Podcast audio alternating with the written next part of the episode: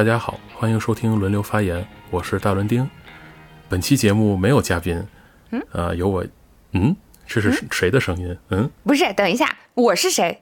你是谁？你自己说吧。大老师本来是准备了一个单人节目，所以没有邀请嘉宾。但是有一天他在我们的群里哀嚎说：“哎呀，一个人唠嗑实在是太难了，有没有一个人能给我当个捧哏啊？”然后我就觉得，嗯，需要伸出援手去拯救他一下。是的，我就是本期节目中负责发出各种感叹语气词的感叹机器人大轮椅。呃，这个名字吧，你看大轮丁和大轮椅，虽然好像是甲乙丙丁的关系，但是。大轮椅是什么东西啊？就是我们当时在说这个，我们两个要怎么分配，然后怎么自我介绍的时候，大伦丁老师就说：“哎，那这样，我说大家好，我是大轮甲。我说那怎么着，我是大轮椅呗。然后就变成了我是大轮椅。但我不知为何，我很喜欢这个名字。嗯嗯，这个名字听起来非常的具象，巨型的轮椅是吗？也很贴合今天的主题。其实，对对对，运动轮椅。然后今天我们就。对，来讲一讲。本来我是想一个人讲的，但是后来想了想，我没有三千老师那种功力，一个人唠一个小时太可怕了。所以呢，我们就需要大轮椅同志来给我们稍微的串一下词儿，来给我当一下语气机器人。那么今儿呢，就给您讲讲我最近这一段时间的魔幻生活。嗯。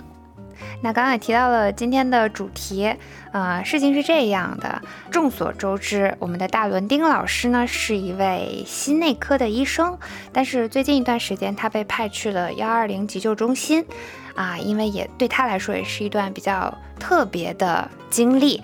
那对我们这种人来说，更是从来没有听说过、闻所未闻、见所未见的全新的一个。都不能说领域了，感觉是一个未知的世界，所以今天能有这样的机会，能够以大轮椅的身份去辅助大老师讲一讲他在幺二零急救中心的这种生活，我也是非常的期待呢。你是突然被分配过去的吗？还是你自愿去的呀？我去幺二零是一个项目的一部分，这个项目叫做医防融合，这么听可能有点抽象，就是呃医疗，然后预防。然后这两个字儿“医防融合”这个项目是大概一两年前开始在北京市医疗系统出现的。然后它其实是有三个部分，就是呃传染病的培训，然后疾疾病预防与控制，就是 CDC 那边的培训，然后还有一部分最大的头就是院前急救，就是幺二零的这一部分。呃，因为我平时是一个在。就是心内科病房管理病人，然后做这个支架手术的那么一个心内科大夫。那么去传染病医院和 CDC 其实工作都差不太多，主要还是一些就是看病啊，然后包括。呃，非常恐怖的这个文字量巨大的病例啊，是的这个文案工作，但是这个幺二零是完全不一样的，所以这个工作对我来讲也算是一个挑战吧。呃，因为院前急救它和院内的这个逻辑啊，包括流程啊，是就基本上是完全不一样的，所以这个东西对我来讲也是一个不一样的经历。另外呢。呃，轮转这个一方融合项目也是我们晋升下一个更高的技术技术级别的那么一个必经之路，所以呢，我也必须来参加，大概就是这样子。这个要持续多久来着？嗯，幺二零这个要持续三个月。嗯，三个月的渡劫期，希望大老师顺利飞升。啊，是不是渡劫？后面再说啊。哎，那幺二零听起来就是给幺二零打急救电话，然后幺二零会派一辆救护车去把患者接上，再送到医院去。在路上好像也会给患者进行一些急救措施。所以大老师是负责哪一部分呢？呃，一般人理解的，包括我之前理解的幺二零，就是，嗯，你觉得自己不舒服了，然后又觉得可能比较严重，或者说受伤了，移动不了了，或者说你自己没有办法去医院，你就打幺二零。然后幺二零就会派一个救护车到你家去，然后下来几个人把你从家里抬到救护车上，进行必要的处理之后送到医院去。呃，基本上这个流程是对的，但实际上呢，这个可能跟大多数人想的不太一样，就是呃幺二零车上能做的这个呃治疗啊，或者说是这个处理啊，其实还是挺有限的。其实幺二零它是算在院前急救这一部分。嗯，它的其实最底线的内容就是保证这个患者的生命体征是平稳的，就是说你不能只转运嘛，因为病人比如说在路旁摔倒了，然后头磕了个大口子，开始流血，然后你一看啊，这病人我要把他送到医院去，医院在二十公里之外，然后你把他抬起来放救护车上送到医院，病人流血流死了，这个是肯定是不行的，对，或者说你到你到人住家之后，这个病人说我呃胸痛啊，或者说是我哪儿不舒服。然后你现场判断基本上是什么什么病，然后你说我们的任务就是把你送到医院去，然后在路上什么都不管，等送到医院病人都凉了，这种是肯定不行的。呃，但是呢，其实可以处理的部分也不多，比如说你要是判断病人是心梗，你要把药给好，把生命体征监测好。如果这个病人已经是生命垂危的状态，你该做的一些，比如说咱们在电视里经常看到的胸外按压呀，或者包括是呃气管插管、呼吸机辅助啊这些的，这些还是都要做的。嗯。但你要说我现场在幺二零车上给你来个手术拯救生命，那显然是不现实。是，但是听起来就是幺二零应该会遇到很多各种各样的，就甚至无法预期的一些特殊状况。那对医生的要求就应该要远超于你本来在医院具体负责的那一块儿专业范围吧？呃，对的，因为我是内科大夫嘛。但是幺二零你不可避免的一定会碰到，比如说啊，外伤，这个是很大的一块儿，这是外科，就相当于是外科和骨科的内容嘛。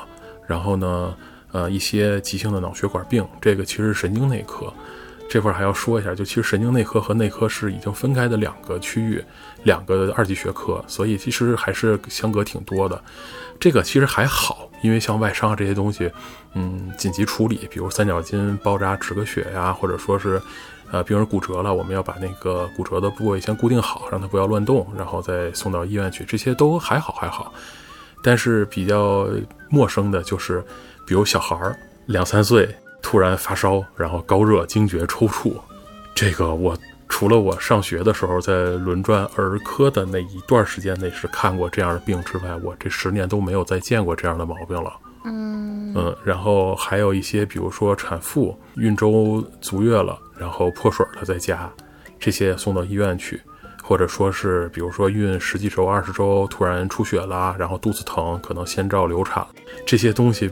就我上学的时候都几乎没有太怎么见过，所以就对我来讲是一个巨大的挑战。我就是你说我完全不慌吧，是不太可能的。但是现场就我一个医生，如果我慌了，那怎么办呢？所以也得处理。呃，所以就是说，其实我们在出车之前是经过了一些相当必要的培训，还有跟车实习之后才开始出车的。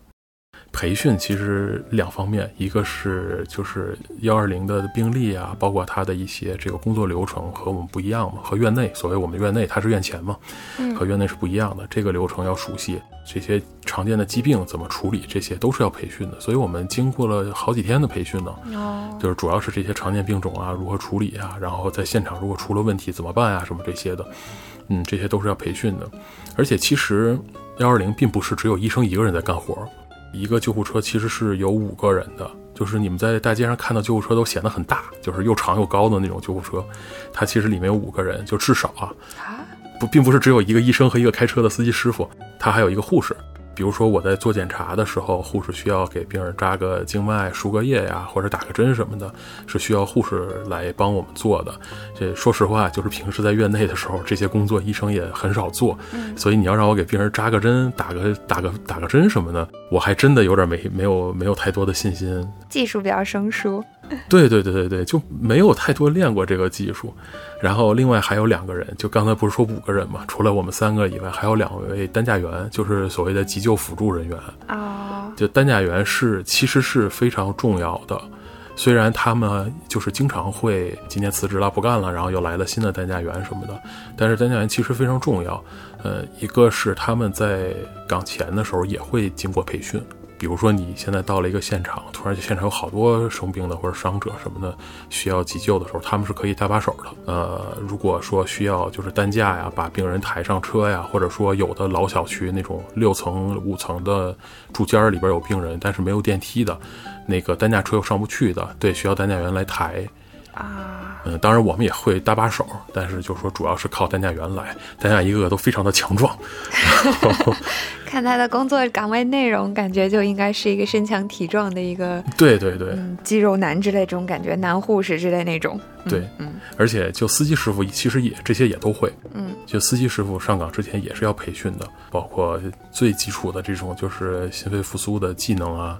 司机师傅开车是非常有技巧的，因为救护车嘛，嗯你也知道是无视，基本无视红灯啊、限行啊、逆行啊什么这些事儿，只要能最快到现场、最快到医院，就是怎么怎么快怎么来。嗯所以其实司机师傅压力是很大的，他需要过红灯的时候到处观察，然后需要规划好路线。同时，如果在现场，比如说这个人特别病人特别重，搬不动，司机师傅也搭把手。需要心肺复苏的时候，他也可以搭把手。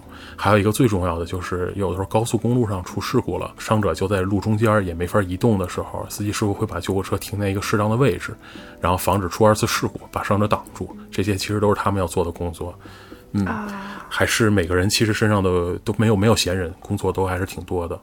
哦、听起来就是一个车上有一个急救突击小队这种感觉。对的，是这样的，就五个人的分工又明确，其实又是混在一起的。每一次都是这样的五个人吗？还是说其实对，每次你每次出车都会是五个人一起走。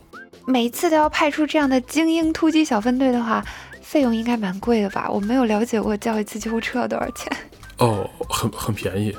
哎，哎，对啊，是这样的，可能跟绝大多数人 认知有点差别，是救护车上是有一个计价器的。嗯，就是你在出租车上见到那种计价器，当然它不会，它并不会在你上车的时候说欢迎乘坐北京幺二零急救车。而且它也不会嘎吱嘎吱打出发票来，但是它确实是有一个计价器的，跟出租车上用的那种完全一样。那他是从什么时候开始打表计价的呢？它是从我们就是我们去程和就是然后一直到把病人送到医院为止。哦，回程肯定是不需要病人付钱的嘛，但是去的过程是需要的。嗯然后他也有什么等待时间这些的，呃，然后呢，这个是车费，车费是一笔需要支出的，因因为其实幺二零负责的范围都没有那么大，尤其城市里嘛，大概就几公里或者十几公里了不地了，也就这么远。你不像是那种就是远郊区县，像我之前去怀柔的那个社区医院，他们急救站的救护车经常一开就好几百公里，嗯，城市里是不会有这种情况的，所以车费其实不不贵，就也就平均下来可能七八十块钱这样子，反正比较少的也就六七十、五六十，不多。还有一个救护车使用费，这个一百二十块钱。哦，那这么听起来真的是比我想象中少很多。我以为救护车一动要上千块之类的。对，你要想的是美国的救护车的话，那这边就约等于免费了。天哪！呃，而且车费还有一个差别，就是如果你在车上做了抢救啊一些措施的话，你要收抢救费四十块钱还是五十块钱，我不记得了。然后还有一些就是用的药啊、什么耗材这些东西的话，那么那个一百二十块钱的转运费其实就不收了，天哪，这也太良心了吧！就超良心。所以院前急救幺二零其实是一个公益项目，但是它又必须存在。我国的公立医院这个医疗系统本身就非常的公益啊。对对对对对，是这样的。所以其实幺二零，你你跟美国那种就是国外的那些急救车比的话，其实就非常非常便宜，而且每个城市其实不太一样。因为我有些朋友可能在其他城市做幺二零急救的，他可有的地方还会比北京更便宜一些。你就想，就是一百二十块钱加个大概七八十的路费，二百块，然后就会有一个五人精英突击小组来救你，其实还蛮不错的。听到这里，请大家一定要控制住自己拨打幺二零的冲动，不要给医生们制造没有必要的麻烦。不要随便打幺二零啊！但是如果需要帮助的话，也也不要说怕麻烦不打，按需呼叫，按需呼叫。然后这儿我想多说一句，就是其实幺二零的车都不太一样。我在这边就是见过的最小的车是大众的那个凯路威，嗯，凯路威就是一个你在大街上见到的话，就是一个大众的 MPV 那样大的车，稍微大一点，嗯，你也可以认为是个厢式货车。然后里边坐五个人，其实蛮挤的，因为救护车，呃，它前面那个驾驶室就是司机，然后和一个空座副驾驶，后面那个货箱里面它是都是改装装修过的，然后里面要放氧气瓶儿，然后要放一大堆什么耗材啊、气管插管啊、面罩什么一堆东西放在上面的顶柜里，边上有一个小台子，上面放的什么心电监护啊这些东西，然后要放一个担架床，然后侧面还有几个座位可以坐医生、护士什么的，就很拥挤。呃，最大的可能是丰田的一个什么，我我不太确定的一个商用车，其实那个也没有特别大，坐在里面还是有点拥挤的。然后我现在出车的时候用的是一个奔驰的 Vito，就是叫什么威霆还是什么，其实也是蛮拥挤的。对于嗯对车一点了解的人来说，对你说的这些牌子和车型没有任何印象。但是我常常在马路上看到救护车跑过去，所以对它大小还是有点概念的。但我不知道每一辆车都要装那么多人。我本来以为就是有的时候会看车上有很多人，那是家属们和 和患者就是护送着再往进走，就电视剧上常常看到的。对，其实车里如果有一个患者的话，那个车里最多才只能再坐一个家属。真的是坐不下了，对，真的坐不下了。你又不能让人站着。我上次因为有一个很危重的病人在车里，然后我们要站着做抢救什么的，然后就在车里边咣当来咣当去，然后胳膊也撞了，头也撞了，但还好没有受伤。只是说你让家属站着的话，可能本来是运一个患者的救护车，最后就运去三个患者，连医生也变成患者了，是吗？对对对对对，家属也变成患者，医生也变成患者了。但是司机他的考核里面没有驾驶平稳这一项吗？呃，司机看个人风格吧，没没有驾驶平稳这说，你只要别把车开翻了就行啊。因为要求是要求是快，尽尽快到达。然后呢，另外就是不要出事故，因为救护车出事故还是蛮麻烦的。你想车里还有患者，然后如果你出了事故的话，其实一个是耽误救治，另外一个是你还需要别的车组来救你。但是其实很少，救护车好像极其罕见，说救护车出了事故这种事儿很少很少很少见的。那听起来大老师就是负责在救护车上做医生，但我们前面也聊了嘛，我们叫幺二零应该是先拨打这个电话，然后就会有人询问你一些信息，把车派过去。之前我也有看过新闻报道，很负责的调度员拯救生命，但不负责调度员就他可能没有问清楚信息，或者是没有及时在患者意识清醒的时候听清楚他在说什么，导致这个患者。嗯，没有人知道他出了事情，最后死亡这种事情，这些新闻都有看到过，所以我感觉调度也是挺重要的一个职责。对，调度其实是特别重要的。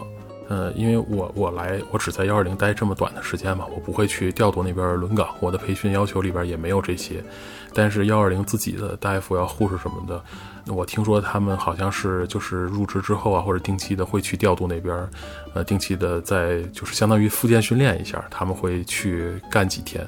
因为调度为什么重要呢？因为其实你叫幺二零的话，第一个环节就是给打电话嘛，打电话你就打到调度那里去了。北京的幺二零调度好像是在他们的中心站的一个什么小办公室里面，有很多很多很多电话，有很多很多人接电话。然后呢，调度要问清楚病人在哪儿，这很重要的，要不然的话你救护车不知道要去哪儿。然后大概的伤情，就好比说是怎么难受啊，是摔伤了，还是说是什么情况，病人还喘不喘气儿啊，这种都要问清楚。之后就问清楚，比如说有没有家属电话，病人男的女的，嗯，多大年龄。如果要是再细节一点的话，可以问问之前有什么病什么，大概也就是这些。调度问清楚之后呢，他们能看到救护车的位置，因为每个救护车上都有 GPS 嘛，然后随时他们能看到位置，他们就会在这个呼叫位置最近的地方找一个现在没有任务的救护车，因为你不能把运着病人的救护车叫去出另外一个任务，对，他们就找一个空闲的，对，挤挤挤不了，挤不了，挤不了一点儿，然后他们就会。呃，叫空闲的救护车，呃，他们会先给救护车的司机师傅打电话，就是打电话跟你说，我现在这儿有一个任务，离你大概多远，然后你现在是不是在任务中？确定不是，然后他们就会发一个单子，就是任务单，任务单就会发到那个车载的终端上，然后救护车上就能看到这个单子，同时也会我们会说，就是除了司机师傅被打了电话嘛，大夫和护士会收到短信。短信的格式大概就是北京急救中心幺二零什么什么位置，然后任务号，然后名字、年龄，非常简单的，比如说胸痛、胸闷，或者说比如摔伤或者车祸什么的，然后联系电话是多少，然后我们就会收到这么一个短信。呃，可能和大家想的不一样，就是并不是说收到短信接着电话之后，我们就开始拿着装备就上车就走了。这个过程其实非常紧张，我们的装备一般是上班的时候就已经装在车上了。嗯。从任务单派下来，到我们开车离开站点儿，必须要在两分钟之内。合理。对你，你听着觉得两分钟还好，其实还蛮紧张的，因为有的时候因为调度说这个这个这个患者如何如何，我们可能还要额外再拿一些装备或者什么的，其实就赶紧拎着就跑。啊，车都是在站点门口，这是白天啊。夜里的话，有的时候你打瞌睡没有听到短信，突然你一惊，靠，要来一短信，然后赶紧就跑出去了。对，两分钟之内得走。哦。大概你就十最尽量就十几分钟之内吧，就到现场了。嗯，大概就是这么个过程。呃，有的时候呢，调度还会给你打电话，比如说刚才呼救的人比较急，他只给你发了一个单子，上面写着无名氏啊。他们会有这种情况，就是因为呼救比较急，只是问清了地点，就先把单子发过来了。哦，然后过了一会儿，调度又打一个电话说：“哎，我那个联系到他家属什么的，然后我们给你补一下信息，然后这人名字呀、年龄啊、性别什么就都过来了。”会有这样的情况。对，还有一种情况，调度就是说，就是有人报警嘛，说：“哎，那个啊，谁谁谁谁谁在我门口晕倒啦，我看着他要死啦。”然后我们就拎着东西就出去了。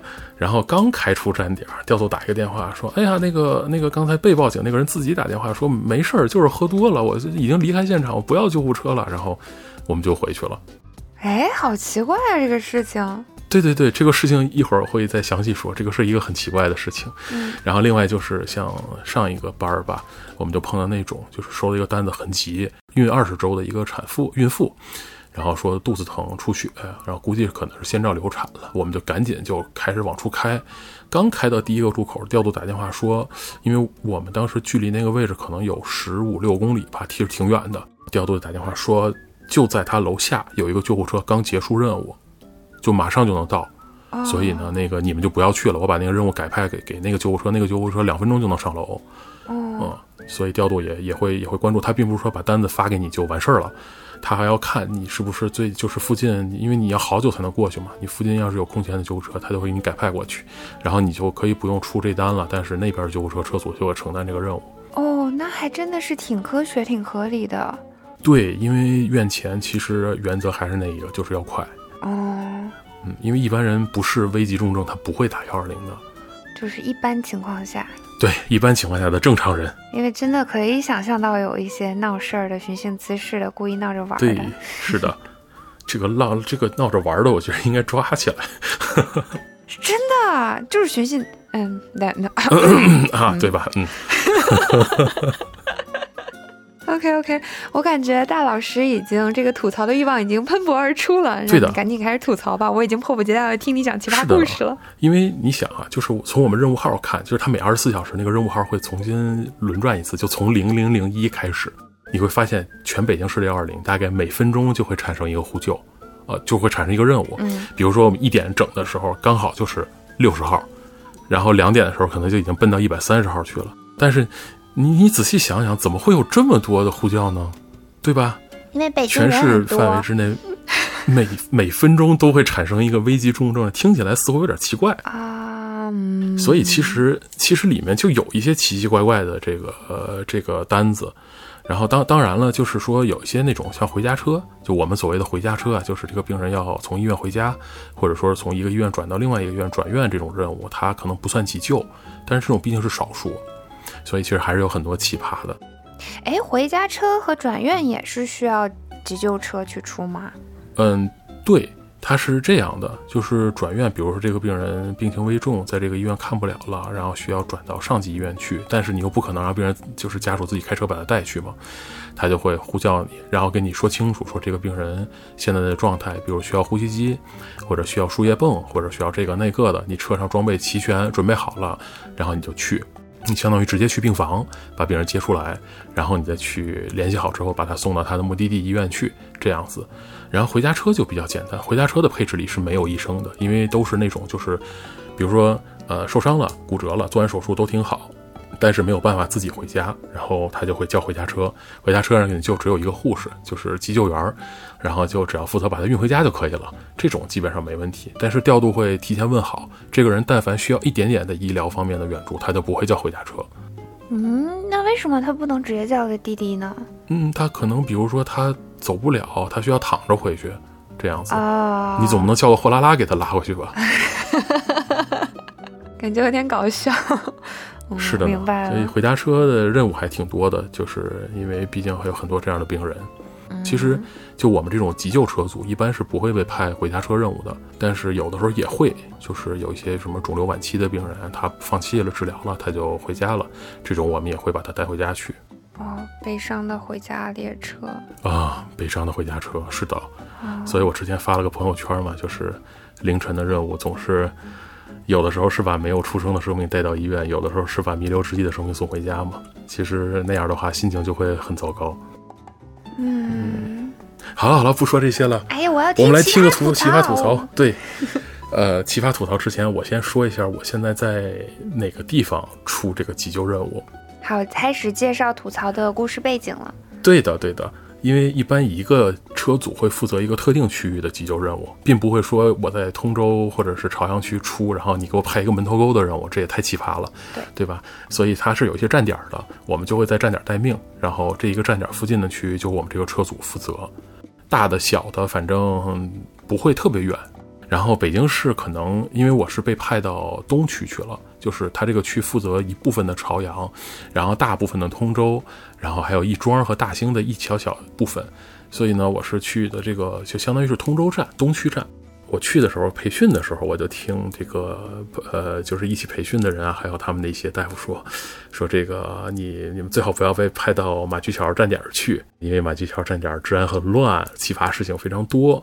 但是我从当大夫之后吧，我这个体质就非常的神奇，所以毫不意外的我就去马驹桥站点了。非洲人体质，对对对，就非酋非酋级别的体质。我马驹桥可能很多人不太了解，我这简单介绍一下。之前大老师跟我说这个地方非常神奇，然后就一副你都懂的样子，然后我在想我并不懂，你就完 完全不懂啊！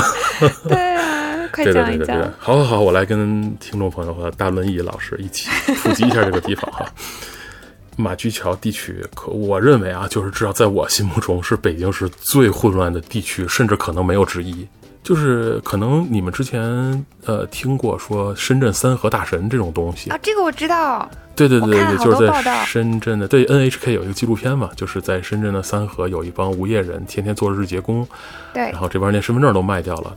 马驹桥跟三河一模一样，啊，它有巨多的无业人员，就是每天一堆人聚集在那儿等着打零工，然后有零工的话就赚点钱，然后去吃喝嫖赌；没有钱的话就躺在桥洞下面。对，就是这是三河的情况。你把这个情况直接平移到马驹桥，就是完全不违和。哦天哪！就这些人啊，没没有没有住所，就是他们没没地儿住的，然后呢也没有固定的工作，他们的生活模式就是做一天可以玩三天，就是日结日结工嘛。然后日结工他们有的是去装卸货物，然后有的是去当保安，然后有的可能是去什么饭馆里，就是当当这种就是所谓打荷的工作啊。但是这些工作都有一个特点，就是只干一天。就当然你你可能也也许能干很多天，但是他们只干一天，然后老板就会在这一天工作结束的时候发给你钱。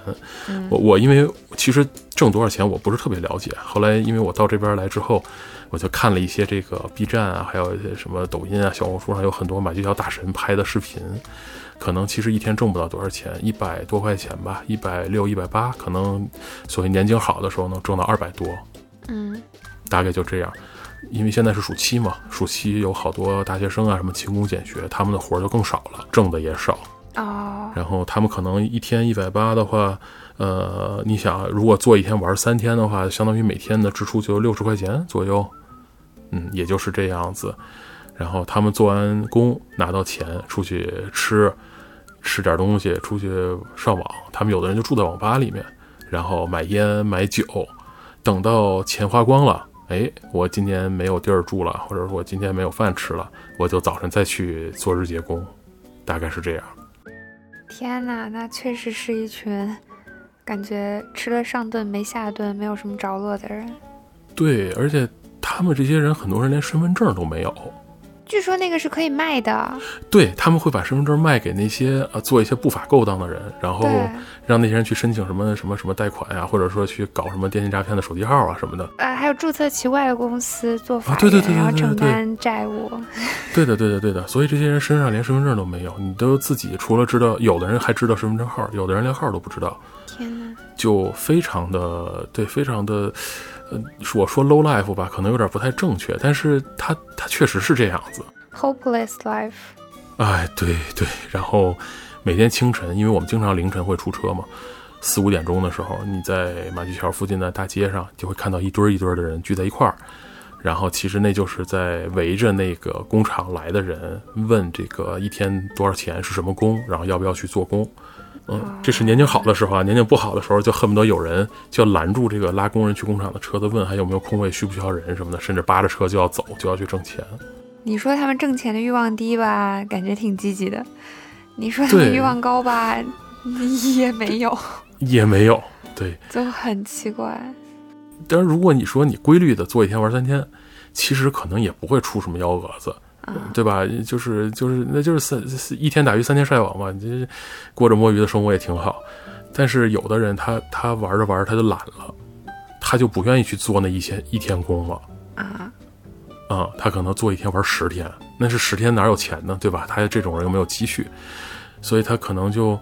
就住在什么桥洞里边啊，或者楼道的那个龙门洞里边啊。嗯。然后有些人就生病了，做不动工了，或者说因为生病，反正也没有钱看病吧，就直接变成鹿岛了。嗯。哦，说到鹿岛，我我我又有有一个问题想咨询一下。嗯。如果在路边看到了尸体，也是打幺二零吗？先打幺幺零啊。哦，OK。你都看见尸体了，你不打幺幺零吗？不是，就是一个人躺在那里，但是你又不知道他是死是死是活，你也不敢上前查看，那应该是先打幺二零吧？先打先打幺幺零哦。比如一个人黑咕隆咚躺在那儿，你也不知道他是死是活，嗯，你哪知道他到底为什么躺在那儿啊？哦，他是喝多了，还是说出事故了，还是被人啊谋杀了之后抛尸抛在那儿了？哦。对吧？所以你要先打幺幺零，然后你再打幺二零。呃，其实你打幺幺零的时候说一下这个情况，幺幺零就会跟幺二零联动，把幺二零也叫来的。哦，OK OK。嗯，然后呢，如果你只打了幺二零的话，我们到了现场，我们也会报警。啊。就这种情况下，一定是要警察来处理的，因为。你说不清楚这人到底是什么情况的时候，如果你比如说你把他送医院了，你就破坏现场了，或者说这个人已经死了，嗯，然后但是他可能是凶杀案的受害者，然后警察没有看到第一现场，你其实就还蛮麻烦的。哦哦，OK OK，嗯嗯，是的，所以还是应该先报警。好。所以呢，就是我在马驹桥这个站呢，主要处理的就是两种，最多的就两种情况，一种就是说这些路导们喝多了或者怎么样倒在路边这种的，然后会去处理他们这些情况。然后还有一种就是那些比较规律的做一天玩三天的人，他们可能也许会有个小的住处，然后也是天天做工。但是他们也没什么娱乐活动，因为其实他们的收入也不支撑他们去参加什么大的、比较规范的这种娱乐活动嘛，所以他们就是每天的娱乐活动基本就是喝酒，然后就打架，然后或者说是喝完酒之后骑电动车然后翻车了什么的，或者是喝酒之后倒在路边磕破了头啊之类的，然后就处理的主要是这些工作。那听起来就是这个地方多管闲事的人还挺多的。对，我们管这些人叫活雷锋啊。因为你刚刚说的这些情况，本人都不太可能会打幺二零的样子。对的，你说喝翻了，倒在地上，意识都不清楚了，或者说摔在沟里，然后被人看到了什么这些的，嗯，呃，基本上就都是路过的人报个警，然后有的人还比较负责，在那等着你来；有的人你再打电话给他啊，我没报警啊，我没报警，他不想给自己惹麻烦嘛啊。然后对，但是但是他报了警，你必须得去，因为那肯定是有个情况的呀，所以你得去看。大概就是这个样子。哎，那如果就是有人真的就随便打了一个幺二零，说了一个地儿，嗯，然后后面你再打他就又否认，就拿他没有办法吗？一点办法都没有啊。但但是啊，因为我没有遇到过，就我不确定。比如说现在你打一个幺二零，你说就在哪儿哪儿哪儿有一个死人，然后我们去了，叫了警察之后去了，发现那个地儿什么人都没有。然后警察经过调查、监控啊什么的，发现你就是报了个假警，嗯，那这种我估计应该是有会会有相应的处罚措施的，这个应该不会让人随便乱报。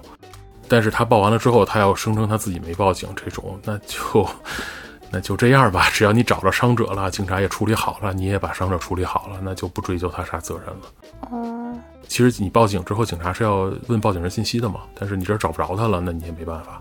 我知道报警，特别是报假警，肯定是有一些责任的，哪怕没有刑事责任，也会有行政责任。但是报幺二零急救的话，报假幺二零好像没有听说过什么奇怪的处罚。嗯，我觉得不应该这样。嗯对吧？但是具体我也不知道，因为我其实还没有碰到过真的报假的，就是虚假、完全虚假的幺二零。嗯，我觉得一般人如果要是一般人醉成那样，说我要调戏一下 应急力量的话，是正常人基本都会去打幺幺零吧，不会去打幺二零。你把救护车叫来有什么用呢？我还有有听说打幺幺九的呢。啊，好奇怪的癖好啊！强烈谴责，好吧，强烈谴责，强烈谴责，对，强烈谴责。那都说到这儿了，咱就必须得吐槽吐槽这个奇怪案例了吧？嗯，这个奇怪案例啊，其实就每天都会遇到，因为待的时间久了，你就习惯了嘛，就哎无所谓无所谓，就这很正常很正常。但是说出来可能 对，可能听者就会觉得这事儿太奇怪了。嗯，我先说一个调度这边的奇怪案例吧，因为这个事儿就是让人哭笑不得的。有一天下午，我们接报警。说有一个九十七岁的患者在一个酒店的房间里晕倒了，九十七岁的患者，嗯，然后打电话联系不上，调度说这人啊没有家人，当时我就奇了怪了，一个九十七岁的老太太住在快捷酒店还没有家属，太可怜了吧？就这都什么奇怪的操作？就如果我是酒店前台的话，我都不敢给这样的人开房。对啊。对，九十七岁啊，你你你你你你看着就就就非常危险的样子。怎么着？如果他一个人来开房的话，我至少得问问他有没有家属吧。是是，他怎么住进来的呀？我的天哪！你想啊，九十七岁晕厥的，这很有可能就就没了呀。嗯。然后呢，我们就赶紧去。到了现场之后，因为我们是就是幺二零会，如果这个人去世了之后没有疑义，警察调查了没有问题，家属联系好的话是要开死亡证的，嗯，就是要要要写这个人大概是为什么去世的，然后我们要是要写这种手续的，然后所以我就连死亡证都带在身上就上去了，到了酒店，酒店工作人员就出来接我们，说怎么发现的这个患者啊？这个酒店的他住的那个房间门是开着的。他酒店里不是会有那个服务员，经常就在楼道里巡视巡视，看看有没有事儿什么的，或者说谁退房了需要收拾一下。嗯，然后他是倒在地上，然后被这个巡视的员工发现了。对，一般的高龄老人晕厥，要么就心源性猝死了嘛，多数情况下都这样，要么就是急性脑血管病，比如说大的脑梗啊或者脑出血了这种。所以呢，这酒店楼电梯还特别慢，他在二楼还是三楼我忘了，我们就拎着箱子赶紧跑上楼，到了那个房间一看。地上躺着一个身材非常非常瘦的年轻姑娘，啊，对，不是九十七岁的高龄老人。我我我说这这这这是九十七岁，这天山童姥吗？这是，就怎么这样啊？对，但是不管怎么说，先评估病人啊，其实一般情况还行，并没有说晕厥，能回答问题。哦，他还醒着，他只是趴在那儿。对他，他其实醒着，他趴在那儿了，生命体征啊，然后。心电图查体啊，包括神经系统查体，这些都都没什么事儿，血压、心率什么都好的，血氧都没事儿。啊，那就那就，但是他趴那动不了了嘛，我们就得把他送到医院去。然后我登记信息的时候，我就问你叫什么名字呀？说我叫什么什么什么什么？你今年多大呀？患者说我是九七年的。我我当时明白了吧？我我当时心里就羊驼奔腾啊！然后我说：“这个调度你你搞清楚一点，九七年的不是九十七岁呀？那你想九七年！对，九七年的一个姑娘，那一个人出来住个快捷酒店，然后晕倒了，那那那那那就正常了嘛，对吧？对对对对对对。然后，但是 哭笑不得。”就我就觉得你出警不是出警，就出车的这一路上应该脑补了非常多的剧情，就是一个孤寡老人可怜兮兮的，好不容易嗯不知道怎么样住进了一家快捷酒店，然后突然晕倒在地板上，还被有酒店的员工看到，可能酒店的员工还会像那个电视剧里发出夸张的啊，对的，就我脑袋里边已经过了五部电影了，然后到这发现是嗯九七年的，嗯好好好也好也好，至少就不会那么严重了吧，他毕竟年轻。闹了个乌龙，对对对。后来我仔细问了一下，这姑娘为什么这样？就是这姑娘可能是为情所困吧，就可能几天前才做了计划生育手术，然后就什么？对，计划生育手术啊，你自己理解。计啊啊，懂了，嗯。然后呢，就最近五天，她可能是心情不好，就没吃没喝，然后大夏天的，那正好是北京下大雨之前那段时间，特别特别热。他房间里又不开空调，那房间屋里大概有四十度那么热，我进去就一身汗。我蒸桑拿呀，这是。呃，对对对，所以我们估计他就是没吃东西，然后又是术后状态，比较虚，对，然后又热，又又虚又热，中暑了，送到医院做进一步检查。因为我们把病人送到医院交接好之后，我们就走了嘛，然后后来再给医院打电话问这个姑娘大概什么情况，说还好，没什么事儿，就是不吃东西饿，然后那个中暑了，大概就这么个状态啊，啊，还好还好。有惊无险的乌龙吧，算是。对，但是这个乌龙你就调度你长点心吧，九 十七岁，你想想啊。好，有惊无险，有惊有无险。惊无险，有惊无险。但是这个其实奇葩程度并不算特别高啊。哦，这还只是说给我们一点开胃是吗？对，appetite。然后我给你说说这个更奇葩的一个事儿啊，嗯就是我们处理了一场车祸。这个车祸呢是白天出的车，下午大概两三点钟吧，就我正困的时候，在那儿听班儿，然后哐叽来一短信，说是车祸伤。嗯然后呢，地点在一个特别小的一个这个城中村的路里边儿，啊、嗯，马驹桥这边有有好多城中村，它那里边路都特窄，就基本都单车道。你要俩车会车的话，就特别麻烦的那种，车速不会特别高，所以多数情况下说车祸伤，要么就是比如骑电动车摔了，或者说是被车给蹭了小剐小蹭啊，或者有的甚至说从那个电动车后座上掉下来的，它也叫车祸伤嘛。啊，这也算啊！这也算，对，这也算，因为你我从小受了好多车祸伤啊，对呀、对呀、以后不能出去跟人说我没有出过车祸了。对，我出过很多，从从自行车后座上掉下来。对，但是我们车救护车刚刚出站点儿，调度就打一个电话过来说：“哎，你这个单啊，现场有两个伤者。啊，”对，说让我们赶紧去评估一下，看看需不需要，就是这俩伤者什么情况，需不需要再叫一辆救护车过去。就是说出了车祸，要不就是一车上两个人，要不就是对撞的两个车都受伤了，对对对对对，大场面啊！这我就紧张了。你想，一个车祸，那两个伤者啊，那八成就车速车速不低撞的嘛。对啊，当时我脑子里就飞过那个很多 B 站里边每天十分钟的那个场景，就是两个车咣撞一块儿，然后车都没了的那种状况。对对对，然后车载终端上，因为有一个报警人的电话嘛，我就直接摁了打过去。我说我得问一下，就是到底什么情况啊？如果说在路上的时候判断说这是一大车祸，两个伤者都重，需要两辆救护车的话，我们就赶紧让调度再叫一个车过来。嗯，过了一会儿，就一个声音接电话了，那声音可虚弱了。伤者本人对我说：“我说您好，幺二零啊，我说你报警，你撞哪儿了？”对方说：“我是司机，我啊不小心撞人了。”我说：“那那那撞俩呀，还是怎么的？”那个接电话人说：“没有啊，被撞的那个人把我给打伤了。哦，不是交通事故，”哦，然后我就想，哦，两个伤者是这个意思。哦，原来是原来如此，这个还不是一个事儿，它是一个交通事故加一个治安事件了。啊、天哪，故意伤害，对，然后到了现场之后，我们就看见有一个环卫工人正在边上和那个民警叙述，呃，不是民警，交警叙述说，那个我我被他开的卡车倒车给蹭了一下，我没倒地啊，就是撞了一下，腰疼，但是呢没有任何活动影响。然后撞他那卡车后边坐着一个人，然后捂着胳膊说：“我我胳膊被他打伤了，动不了，肚子也被打了，很疼。”哎呦，所以这个过程就是说，他一个司机开着卡车把一个环卫工人可能给剐了一下，然后环卫工人跟他起了争执，把他打伤了，而且这司机伤的可能更重一些。进行了一番无限制格斗。是呢，然后这两个伤者就开始跟警察叔叔叙述这个前因后果嘛，然后这个 这个事儿就是一个交通事故，一个打架事件，哦，所以交警要来处理一部分，民警也要来处理一部分。天哪，还是挺大场面的。对，所以现场就是一个救护车车组，两个交警，两个民警，两个辅警，全都在。小小的道路水泄不通。对对，两个人叙述的版本还不一样。对啊，对啊，各说各的。罗生门事件，好吧？对，环卫工人那边还有他们领导过来，就是拉偏架，觉得具体过程就不表了。反正最后形成了一致，交通事故肯定是开车的那边全责嘛。嗯。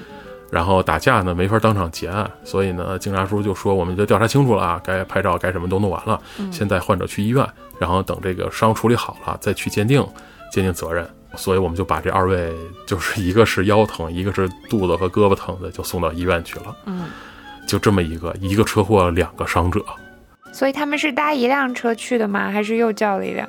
对他们最后是搭一辆车去的。这这一辆车车上岂不是很修罗场？两个人挤在一起。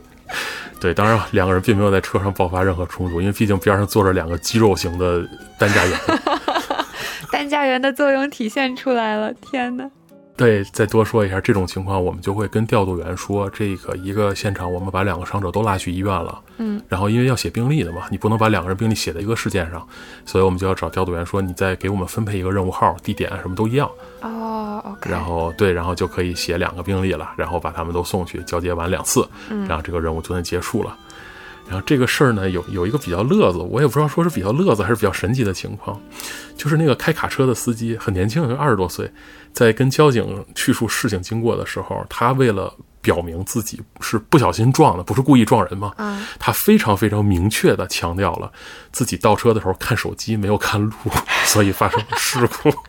他觉得这可以免责是吗？对然后交警就啊哦，然后就给他了扣分和罚款的待遇。那他不说还不会扣分罚款？对他不说就说不小心撞到了吗？哦然后又扣分又罚款，而且他是大车本儿，天这扣分还蛮麻烦的。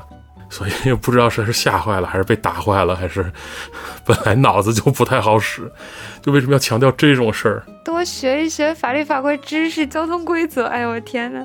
虽然我们不鼓励跟警察说说谎，但是你这也太实诚了。天哪！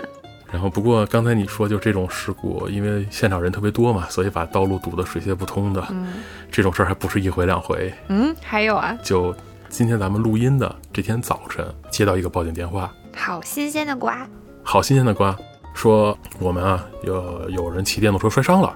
又是电动车。对，又电动车摔伤，因为这边骑电动车上班人特别多，嗯尤其是早晨。然后呢，这个地点在什么地方呢？这个地点在某某村的什么村委会还是村卫生院的往南一公里的什么施工现场。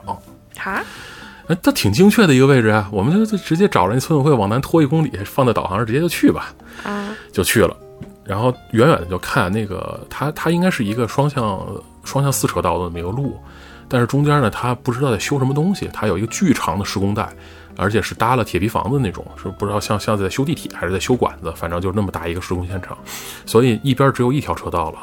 我们过去的时候还没到施工现场就堵车了，堵车，然后就问那个打电话问伤者说你你离这儿还远不远？如果要是不远的话，我们就直接步行过去，车就在后边等着就好了。就说还有一点距离，有点距离。然后但是说呢，说为什么堵车呢？就是他们受伤的那个人的车在路上没挪呢。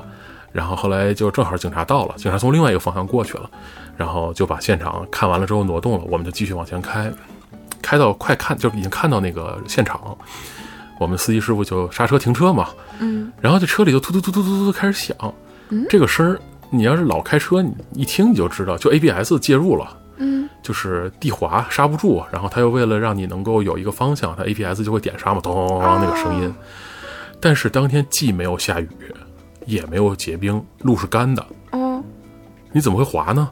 很奇怪啊。但是横竖是停下停下车了，我就拉门下车，我看一下伤者什么情况。我一下车，我差点变成谢宝庆了，哧溜一下，还好有护栏，我一扶站住了。我一看，就路上有两条和车辙等宽的油污，黑的，然后巨滑，应该是机油或者什么。对，不是，应该不是汽油，因为汽油漏在地上很快就干了，嗯它很粘的那种，又又粘又滑的，应该是机油。哦，润滑油的那样的东西。对对对对对对对，伤者就是骑电动车骑到那个润滑油上滑倒了，哦，然后左胳膊受伤了这样的一个情况。然后因为他边上有人行道嘛，就是到人行道上去看伤者的情况。正说呢，你这样，你跟我们上救护车，咱们去医院检查，因为他可能骨折了，不好说。就在我身边可能一米的地方，咣当一声，转头一看，一年轻女的骑着电动车就滑倒了。关键是什么情况？她后边跟着一辆汽车，跟着特别近。然后他摔倒了之后，那个汽车一急刹也滑下来了。哇，这这我就不知道该说是不幸还是万幸，因为那地上有油，那汽车推着伤者和他的电动车往前滑了一段，没有给卷到车里边去，太危险了。就没有压着，相当于是就保险杠推着电动车推着人在地上搓搓了一段，因为地上滑嘛，要没有搓成什么露骨头那种情况，就在我眼巴前发生的。但是这受伤的人摔的可不轻，就胳膊腿儿什么的摔的都疼，而且有地方都肿了。我们就又要了一个任务号，准备着交警，因为这个他这个事故相当于是有有有两边嘛，有汽车有有电动车嘛，就是交警就把这个事故处理完以后，把这俩人一起送医院算了。嗯当时我们在处理病人的时候，交警就是因为来的都一般是俩交警一起来，交警其实就已经意识到说这路已经不能走了，然后他就要开车到路的那一头去封路。但是刚才说了嘛，就是只有两条车道，所以交警也堵车。他那个施工程就特别长，哦，所以一边在这边处理事故，那边又堵车的，短短的可能也就七八分钟，我们就看到了第三、第四、第五、第六起事故。一听咣当，啪，一个电动车倒了，咣当，一个电动车倒了。就只要你沾到了这个润滑油，你就会呲溜溜呲溜溜。也也有人骑过去了，就你不能刹车，不能拐弯，哦，要不然你就肯定倒地。然后亏的是有那个民警在也在现场，然后跑到路那边去跟骑电动车的人说：“你在那个呃人行道上骑，你别别走下面，而且你要是一定要走下边，就慢慢骑，走中间别走边上。”所以还好那些车都特别慢，所以摔倒了基本上也没有大碍，只要车损人伤都没有，自己爬下来就走了。所以我当时就非常紧张，我就说：“警察叔叔，你你赶紧处理完，我赶紧走。为什么呢？你要是现场摔一个头破血流，好几个人的话，这个事儿就变成一个事事件现场了。嗯，就是伤伤人多嘛，就是几几伤几死，什么多少多少，他就有几级事故这么一个事件现场。如果他要是变成事件现场的话，我作为第一个到场的幺二零，我就得负责现场指挥，叫救护车、见伤，把人按照就是给人贴什么红签、黑签、黄签、绿圈这种的，然后对还要上报，然后等着领导过来继续处理这样子。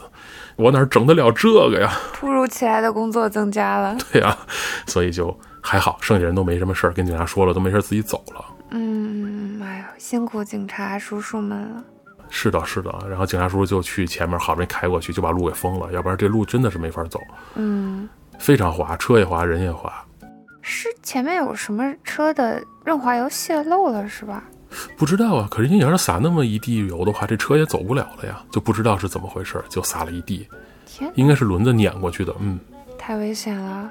所以刚才那个事件是一个现场俩伤者，这一个现场六个伤者，还好还好，没有什么大碍。哦，那六个伤者是都要救护车拉走吗？还是只是没有没有没有，？后四个只是只是摔了一下，啥事儿没有。那两个比较重的被我们拉走了。哦，OK OK，那还好还好。我还心想你一个车塞这么多人，那实在是有一点厉害了。对，要塞这么多人，我就得叫三辆救护车来了。哦，大家可能就没有办法躺着进去，大家都挤在一起，然后站站着像沙丁鱼罐头一样叠在一起。对对对，那样的话，然后他们就会打幺二三四五说啊，这个救护车拉了这么多人，然后我们就要被投诉了。哦，对，这个是交通事故，交通事故就还好，你至少处理这种交通事故只是现场奇葩嘛，并不会说你很生气，但是有一些场景会让你比较生气。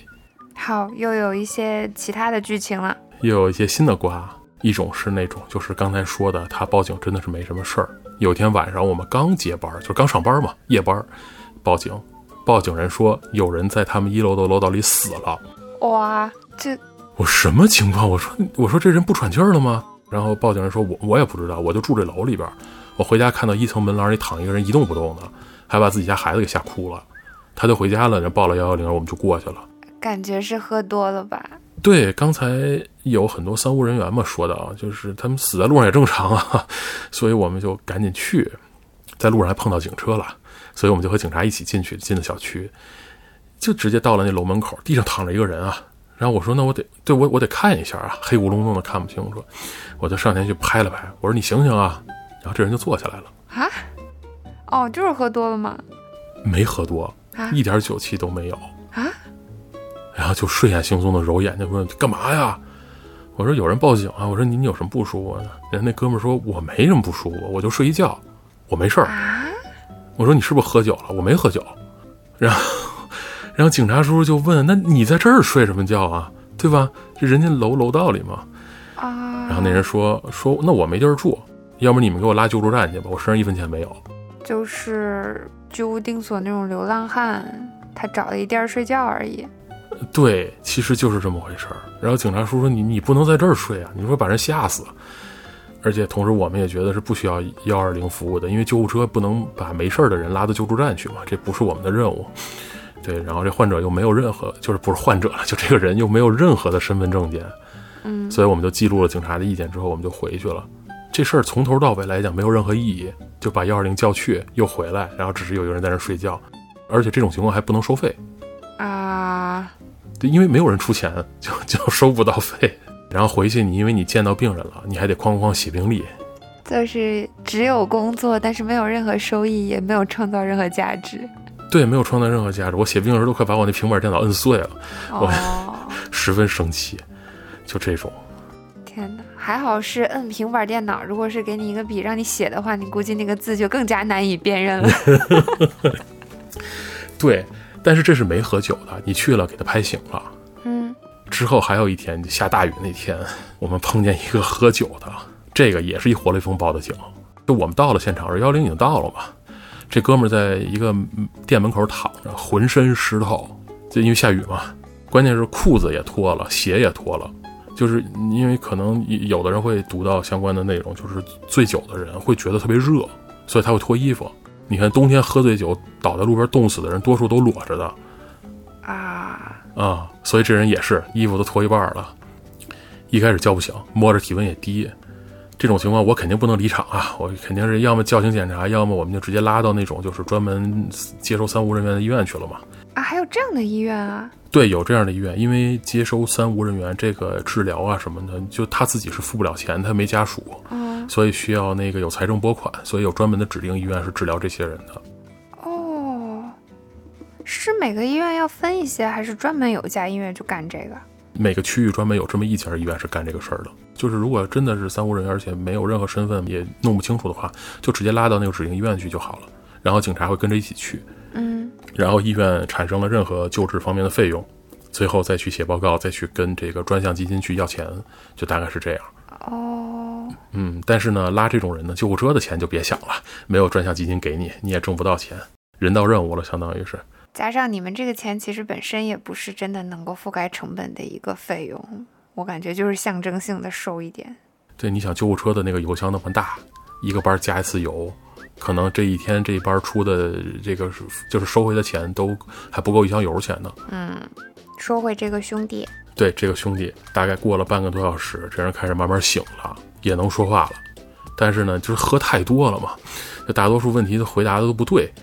然后，但是呢，好好容易弄清楚身份了。就警察叔叔有那人脸识别，就是你扫完了之后呢，扫完他的脸之后，会给你几个比较像的这个身份信息，然后你再去跟他对嘛，大概就能知道这人是谁。然后你问他去不去医院，我没事儿，我不去。但是呢，你你也不能就就这么在雨里淋着，对吧？那那么大雨，然后你现在体温也低，然后你喝醉的状态，比如说冻死了，并不是说只有冬天能冻死人，夏天也可以。然后呢，正在商量怎么办的时候，这时候啊，这个马驹桥的传统异能出现了，就是开始出现围观人员了。哎，中国各地都是啊，大家都喜欢看热闹。围观人员一号啊，就开始一直在嘟囔说啊，这个这个那个那个，说一些文不对题、有的没的话，然后而且还似乎要出主意替我们解决眼下的怎么出这个平常的难题。警察叔叔跟我们说，这人嘴欠，天天挨打，我老来处理他挨打了。这 这是一号老熟人。围观人员二号，这人是个网红。啊，你是可以搜到他的，他叫马驹桥相声哥，相声哥就说相声那个相声。啊，二十岁出头，穿的干干净净的，好像以前是酒店服务员还是什么，现在是专门接受采访挣钱的那种脱产网红。啊？啊，在旁边就看着，他也不太说话。然后围观人员三号是报警的那个人，他说啊，他是醉酒者，刚才是在一个垃圾桶旁边，他把他搬到这个地方，稍微能避避雨，但是不认识这个人。但是实际上，因为在那个区域上，你一看这个人，其实可能跟晕倒的那个人平时是有交流的，但是他可能一起睡在一个桥洞里。对对对对，他可能为了说避免自己惹什么麻烦吧，他就说不认识，就是好心人。然后这哥们儿就说说这么也不是个办法，这样给这人找一双被子盖着吧，他就回家拿被子去了。然后这个人就啊，就是 forever gone 了，就永远再没有见过了，就溜了。然后。围观人员四五六七八九十一大堆，就聚在那儿围圈看热闹。而且对于患者突然就脱了裤子随地大小便这事儿，看得津津有味。还有人拍视频，可能还要发个视频啥的。就过了好一会儿，好一会儿时间，这哥们儿就终于有点醒的意思了。然后给他搀到一个不淋雨的地方，他明确表示说：“我不去医院，我没事儿。”然后他也能说自己名字了。我们看了一下，检查了一下，确实没什么大问题。因为天冷嘛，他那衣服都湿的，然后他又没有东西盖。我们就从车里找了一那种就是保温用的那种像铝箔纸一样的类似于被子的东西，但很薄，给了他一个。你把这裹上，然后把衣服弄干了再穿，要不然就浑身湿透，穿湿衣服，这这肯定生病了呀。嗯，我们就离开现场了。走的时候就我们也很无奈，警察也很无奈。就一到每年夏天，就马驹桥这地区就都是这样的人。但是也不能放着他不管，是吗？我我是不能放着他不管呀。因为毕竟有人报幺二零，我必须得去，我至少得确认这人不需要医疗服务，我才能走。哦，但是呢，这里边有一个什么问题呢？就是我们是马驹桥整个这地区夜班唯一的急救车。那你在他这儿耽误了这么长时间？对，他把我们拖在现场。如果这时候真的有什么危急重症需要救治的话，那调度肯定要派远的车过来嘛，对吧？那会耽误时间的。嗯，所以就说能不能有什么办法收拾一下这帮人？唉，这帮人真的是身上有五块钱，不吃饭也要喝酒，而且就愣喝。就他们别说有个下酒菜了，他们就算有个铁钉子蘸盐，都不至于喝成这样。而且你想五块钱能有什么正经酒呢？搞不好是假酒，所以就喝成这模样嘛。哇，那真是喝假酒。警察叔叔甚至吐槽说，他有一种在马驹桥地区有免费发假酒的地方这种错觉。就不知道这些无业的人、没有收入的人是从哪儿搞了这么多酒，喝的这么醉。这事儿还有个后续，三个小时之后，这位陆导又被好心人报警了。他又怎么了？当时接的那个报警那个位置，我就说：“我说不会还是他吧？”果然一去就是他。当时不是挪到他自己去，就给我们给他挪到一个不淋雨的地方了吗？那个地方是一个桥洞子类似的东西，他睡觉不踏实，滚到路中间去了啊！然后路人一看，这黑咕隆咚不回头别被车压死了，就又被报了警了啊！同样的流程，醒了不去医院不看病，我就不去，我没事儿。所以我们和警察叔叔又折返跑了一趟，然后这哥们儿就还是没有完全醒，跟他说：“你把衣服穿上，别冻着了。”哥们儿拿个内裤就往头上套，唉，就非常无语，真的是不知道怎么办好了。是的呢，然后最后说个更令人生气的吧。我们已经录音录到好久了，我们说一个就是最近一段时间让我最生气的一件事儿。这个事儿不大，但是让我很生气。嗯，有一天晚上，我们接报还是车祸伤。因为马驹桥那边有好多那个就是物流仓库，京东什么都在那边。嗯，它有那些路啊，白天走大货车运运东西什么的，晚上其实没有任何人，人迹罕至，可以说是，说是骑电动车摔伤的，但是你也不知道是多伤嘛，有的是可能就是擦伤个皮儿啊，有的是喝酒喝醉酒了摔倒了害怕什么打电话的，有的就是我们也见过摔得头破血流，甚至骨头都摔出来了，所以我们赶紧去，到了现场之后是一女士躺在地上，嗯，就在电动车边上躺地上了。旁边有一个男的靠在电动车上抽烟，抽烟，对，正在抽烟。我问那男的，我说你是谁啊？你你是撞着他了还是怎么的？就因为有的时候电动车事故是那个，就是喝醉酒了以后骑电动车在路边撞到行人了，也是有可能的嘛。对对。结果这男的说啥？我就目瞪口呆。这男的说我没撞着他，这是我老婆，我打的。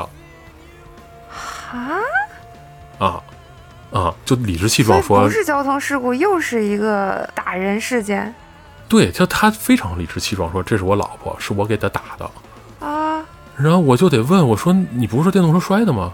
怎么又成是你打的了？你你要打的人，我得报警啊，对吧？”所以是怎么回事啊？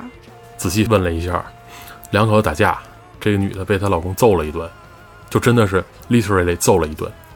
然后她老公要带她回家，因为他们在外边打的架嘛，骑电动车。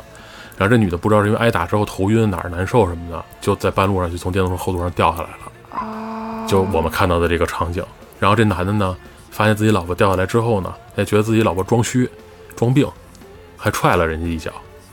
哇，畜生！哦，然后发现真的真的受伤了，然后打的幺二零。哇！然后我们就赶紧看病人吧，病人一些皮外伤嘛，摔的可能很疼，又肿了，又不能动，头晕也厉害，不知道是打的还是摔的，身上衣服也破的。天哪！哎，然后那赶紧处理一下就送医院。在救护车上，这男的看着气氛十分尴尬嘛，因为我和护士都对他怒目相视的。然后我们还说这得报警，但是他就死活就不报警。然后一个劲儿的跟我们说：“哎呀，说我们老夫老妻了，多好好几十年了，我们孩子都工作了，没事就是吵架斗气儿了。”然后我就想，我说吵架斗气儿，你你能给人打成这样啊？典型的家暴啊！这这还这么多年了，这这这这这这这么多年怎么过来的？我脑子里就飘的全是《今日说法》里面那种家暴案例。对啊，然后又觉得又生气又可悲，家暴这么多年，你不反抗的吗？怎么会有这样的人呢？啊，这是另外一个很大的话题了。但是我觉得其实应该报警的。如果他真的打得很严重的话，嗯，因为报警的时候，警察接警调查现场，包括对他们两个人问讯的笔录，固定他有严重殴打妻子这个事实，包括里面如果医生正好你们医生也在的话，记录一下他可能受伤的一些状况。当然，这可能你在救护车上查不到，但是接诊的医院如果给他做体检，能查到他有一些比较严重的伤，比方说什么骨折啊，或者是一些内伤什么的，就是殴打造成的这种。那其实，在之后他去主张家暴，不管是要离婚还是要赔偿等等等等，都会对他比较有利的证据的。嗯，对，所以我们送到医院的时候是跟医院说了这个情况的，后来好像是医院报警了，但是具体就不清楚了。唉，但这种时候，其实我也知道，就很多警察也不太愿意管这种事儿，并不是因为他们觉得不是什么大不了的事儿，而是很多情况下，这个被打的人他他往往会，嗯叫该该说反水还是该说什么呢？嗯，对，就其实就是被 PUA 久了嘛。你想帮他，但他自己会跳出来说没事儿没事儿，你就真的帮不了了。对对，其实这种情况很多见，所以就是又觉得又可气又可悲的。唉天哪！就你直面这样的事情，而且还看到这个人特别自自如的在那里抽着烟等你们来，跟你们得意洋洋的、理直气壮的说这个事情。是的，要不是我是一个守法好公民，我就把他揍一顿。哎呀，哎，这个这个这个这个太悲伤了，太悲伤了。咱们说一好玩的结尾吧。哦，居然还有好玩的！好玩这个事儿是其实也很奇葩。它之所以好玩，是因为 这个故事啊，我觉得如果发生在九十年代，可能是觉得非常正常那；发生在二十一世纪的今天，就有点奇怪了。夜里两点多接报警，患者昏迷，是一年轻患者昏迷。这种一般都是急火，就是因为还有一些情况就是什么煤气中毒了啊，或者说是什么滥用药物了这种的，都都有可能嘛。我们就赶紧上车去，在路上联系现场。一般来讲，就报警人和联系人都是一个号。因为一般都是家属嘛，或者是自己报的嘛，哦，对他报警人和联系人分开的，但是一般都是一个号码。但是这次呢是两个不同的号码，我们打患者电话没人接，你想患者晕昏迷了嘛，对吧？肯定不会接电话了嘛。嗯，我们就打联系人电话，电话马上就接了，一个男的接的，声音醉醺醺。他说我啊不在这人边上。嗯，哎，那就奇怪了，你不在他边上，你怎么知道他昏迷报的警呢？对啊，我说那你是谁呀、你是警察吗？那人说我不是，我是这个昏迷这人的网友。哈，哎，我们俩在网上聊着聊着天儿，对方就没声儿了。然后这个醉醺醺的人就说啊，我觉得他应该是低血糖休克昏迷了。这我怎么就不是人家不想理你，跟你就或者洗澡去了，睡着了呢？对呀、那睡着了吗？或者说，嗯哎，给你回几个呵呵，然后就就不理了吗？这不很正常吗？对吧？对啊，我正要问，我说那你这种情况，我怎么开门看病人啊？你病人要昏迷了，你家里又没人，你不在那儿吗？我要不要联系消防啊？嗯对吧？不行，联系消防和警察，不行的话，我们得破门。那现在防盗门都那么结实，那消防员估计去了也得也得弄半天呢。对啊，这时候我电话响了，幺二零打过来，是调度嘛？因为调度给我打电话，上面显示幺二零，说，哎，刚才那个昏迷那患者给我们打电话了，说啊自己睡着了，刚才睡着没接着电话，好着呢，没事儿，什么事儿都没有。哎呦我啊，不需要幺二零服务，你们你们回吧，回吧，天哪！就这么一事儿。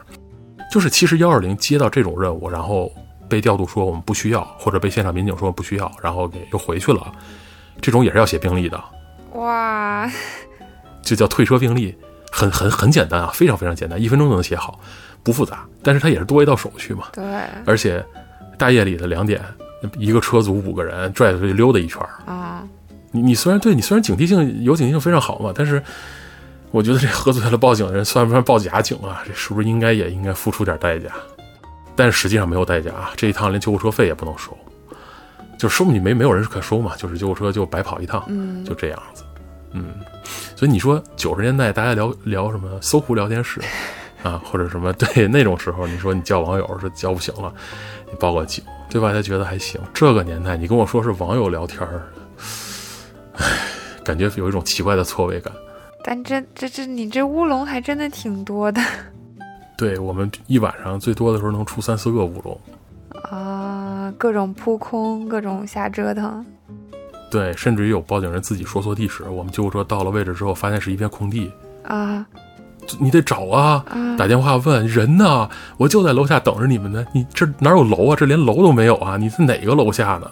哎，我你给我给你们留的什么地址？什么什么？哎呀，留错了。你说这不自 耽误自己事儿吗？对吧？但我宁愿是出乌龙，也不想看到一个男的抽烟，说自己把老头老婆打倒了。嗯，对，哎是的，我也是这么想的。嗯，这就是我到目前为止在幺二零工作了这么一个阶段遇到的这些事情。之后肯定还会有更多奇葩事情的，我都可以预感到。对，这个节目是还要开二点零吗？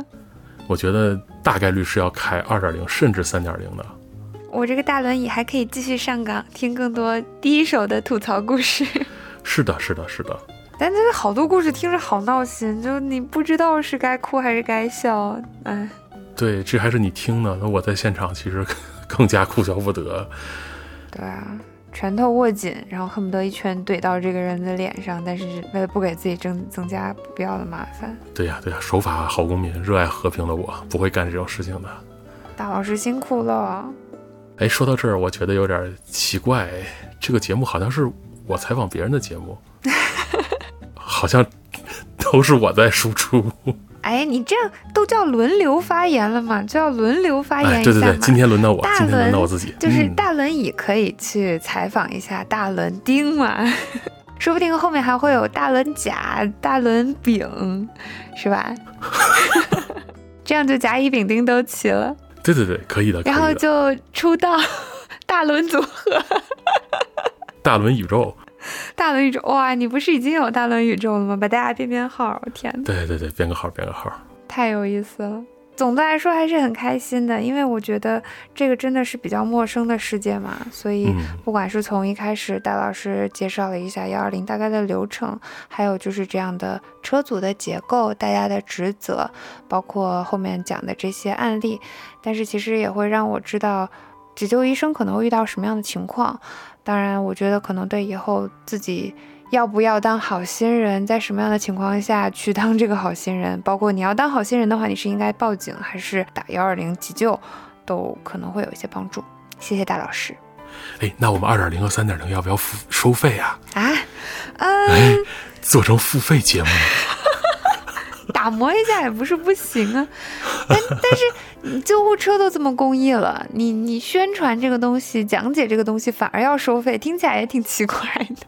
有道理，那我们还是免费吧。嗯，啊，这种东西要免费。但是我觉得，如果你是讲一些特别特别奇葩的故事，你的个人经历，然后把这个这个真实的故事加一些雕琢，做成那种日坛的那种奇葩事件，或者大伦丁谈奇案，哎，对，那那可以收费，就是加一些艺术化的加工处理。嗯嗯。嗯，有比方说。这些电动车出的事件啊啊，这个卡车刮蹭了人，然后反手殴打的事件，几个案中案串联在一起什么的，这样收费应该就比较合理了，听起来就很想购买呢。哎，是的呢。好的，那我们今天就聊到这里吧。等到我接到更多奇葩的案件，我们会再开新的一期。嗯嗯嗯，我对节目很期待，但是真的听起来就光想一想我就觉得头秃了。大老师辛苦了，是的呢。各位医护工作者都辛苦了。嗯，那也感谢今天大轮椅同学来帮我串词儿、串节目。然后至于大轮椅其实是谁，你们应该也听出来了。然后我在这里就不揭穿了，没关系。会写在 show notes 里啊。对，反正我会写在 show notes。我们录音之前其实有稍微的对一下，就在想到底我用什么名字呢？我很喜欢大轮椅这个名字，我特别想用，但是大老师说担心他、呃中间聊天的时候不小心叫错了名字，就是就叫漏说漏了嘛。结果哎哎，没事一次都没有说漏，大老师好厉害，一次都没有。说漏，那我就写成大轮椅。好的，好的，嗯，哇，新的名字又增加了，我是改名爱好者大轮椅，谢谢大家，希望大家喜欢这期节目。如果大家能够多多的对大轮椅的这个感叹词机器人的工作表达一些认可的话，那我就有更高的几率会出现在后面的轮流发言中。嗯，谢谢大家支持，请大家多多点赞、评论、互动，谢谢。好的，那我们跟大家说拜拜，嗯，拜拜。拜拜。